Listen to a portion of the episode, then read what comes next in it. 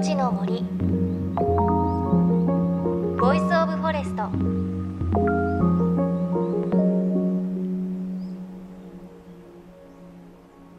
おはようございます。高橋真理恵です。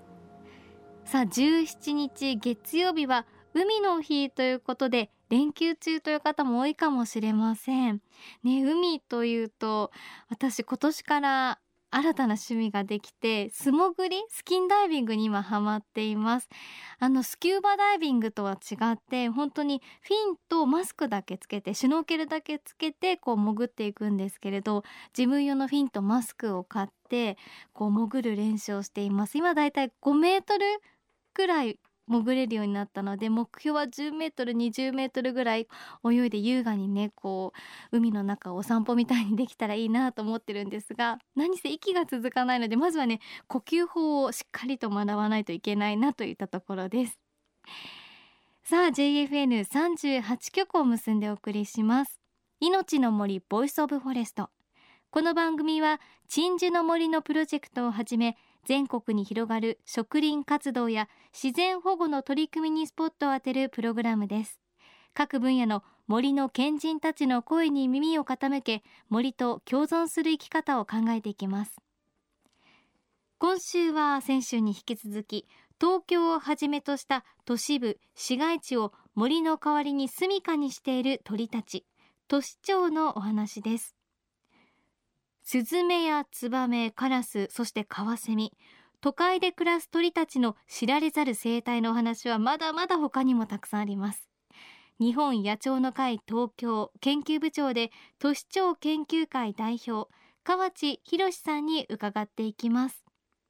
先週は東京上野公園の周りのビルの屋上にウミネコが繁殖しているというお話や都市で生きる鳥たちのびっくりな生態いろいろ教えていただきましたが今日は都市長を長年追いかけている河内さんも首をかしげることが今東京で起きているというお話です。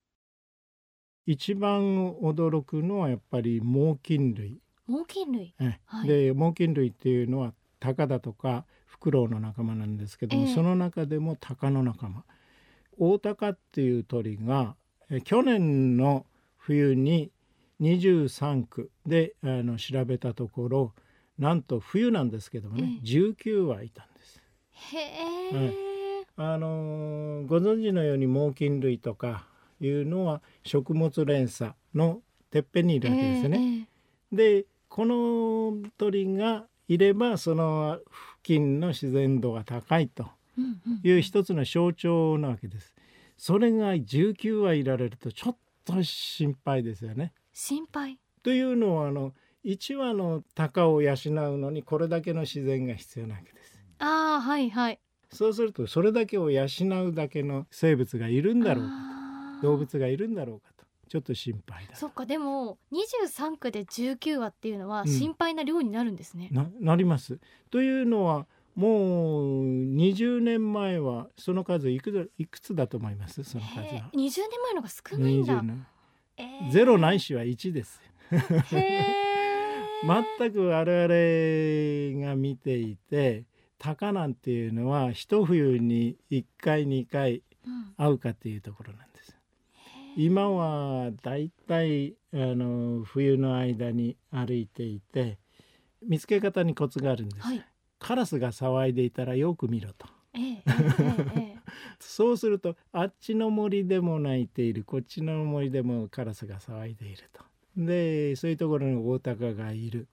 ということでこれはやはり多すぎるんじゃないかと。まああの明治神宮なんかで月1回単調会っていうバードウォッチングをやってるんですけども、その記録なんかまとめるとオオタカが入ってきたのとキジバトだとかそれからムクドリが減っているのが関連がどうもありそうだというようなことが見えてきたんです。えー、でも20年前0か1だったのが、うん、19羽に増えたっていうのは、うん、それだけ餌が増えたから鷹が増えたとか思っちゃったんですけどそういうわけではないんですか、うん、それを言うには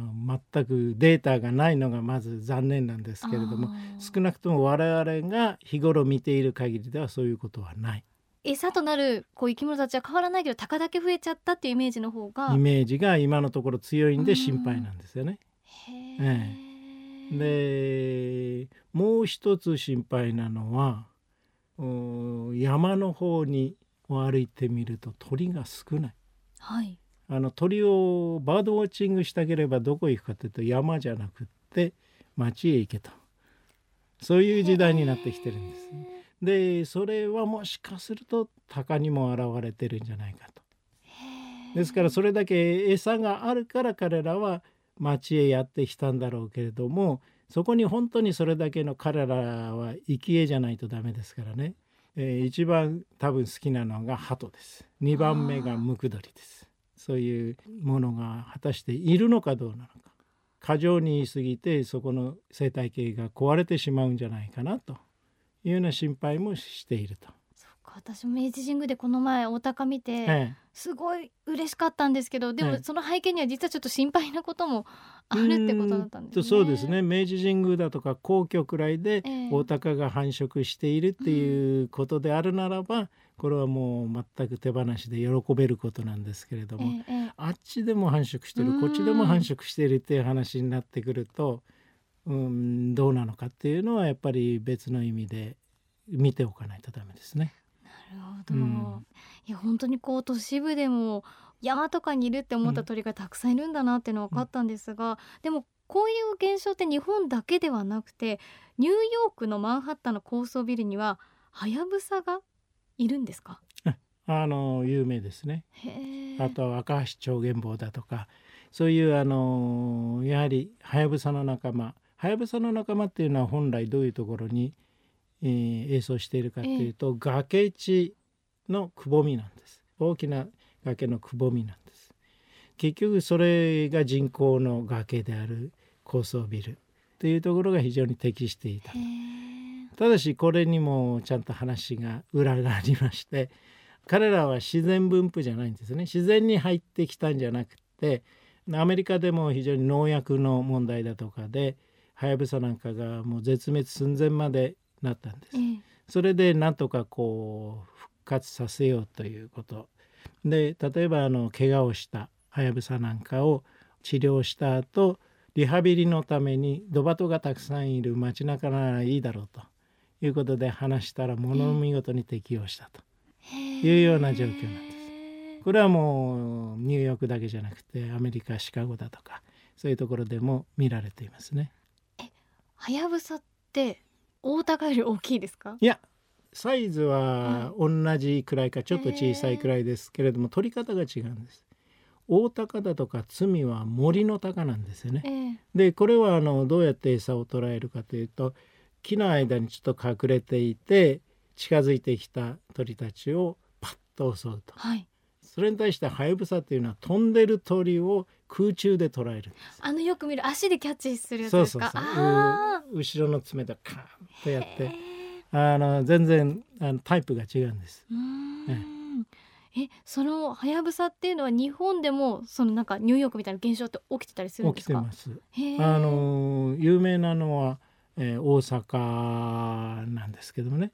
関空の近くのビルなんですけどもそこの屋上のところに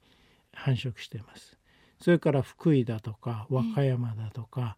山口だとか北九州だとかそういうところで、えーやはりビルで営巣するハヤブサっていうのは見られてますね。でその発生はいわゆるニューヨークなんかと違いまして自然分布です。いつの間にか入ってきたとそういったことってこう私たちでどう受け止めるべきなんですかね？嬉しいなのかちょっとやっぱり問題もあるなって受け止めた方がいいんですかね？難しいですね。あのこの現象はですね実は東京では見られてないんです。で東京でも繁殖はしていますけれども、奥多摩の方であのいわゆる石切り場って言いましてこう石を採集する。そこに大きな崖ができますね、そこでは繁殖しているんです、これはもう昔からそういうところで繁殖するのは全国どこでも見られていて関西地方でそういう現象が見られているのに東京ではなぜ見られないのかって言われてもわからないんですね。確かに。ええ。これはなかなか面白い。そういう気配はあるんですけどね。東京でも繁殖するんじゃないかなというのはもう昔から話があるんですけども、まだその事例はないです。不思議ですね。そうですね。まあそれそれが面白いところですね。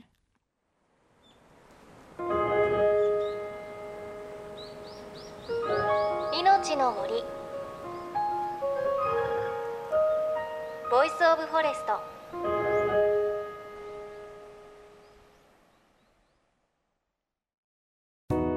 JFN38 局では東日本大震災で被災した沿岸部に津波から命を守る森の防潮堤を作る鎮守の森のプロジェクトを支援する募金を受け付けています。この命を守る森づくりに取り組んでいる AIU 損害保険株式会社では中小企業を災害や事故から守る損害保険のラインナップビジネスガードを提供。AIU では法人会納税協会会員からのビジネスガード新規契約企業1社に対しどんぐりの苗木1本を植樹する活動を行い被災地の復興全国の防災減災に取り組んでいます。詳しくは番組のブログをご覧ください。いのちの森 Voice of Forest。今朝は日本野鳥の会東京研究部長で都市鳥研究会代表の川内博さんのお話お届けしました。いや都市鳥こうね人との関わりを持って生きている鳥ですがいろいろなこう背景というか問題もあるんですね。私もね明治神宮でオオタカ見た時本当感動をしてあすごくこう豊かな森があって東京いい方向に進んでるんだなとか思ったんですけれどもまあお話にあった通り大高が東京に23区で19羽いるのはそれだけ餌が豊富だからなのかそれともまあ別の理由で増えすぎてしまっていて生態系を壊してしまうような危険性があるのかまだちょっとわからないっていうことをおっしゃってましたけれどあそういったことちゃんとね知らないといけないなと思いましたね。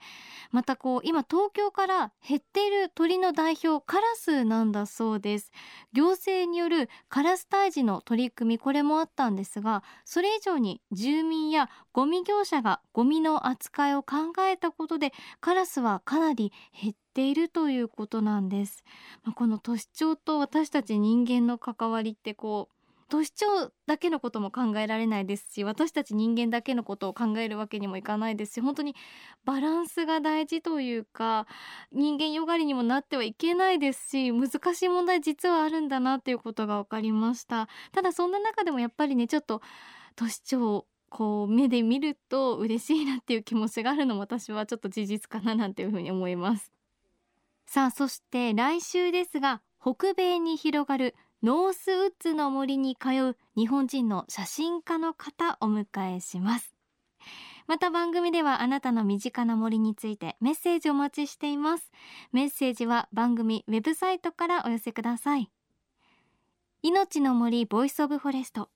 お相手は高橋万里恵でした。いのちの森の森。ボイスオブフォレスト。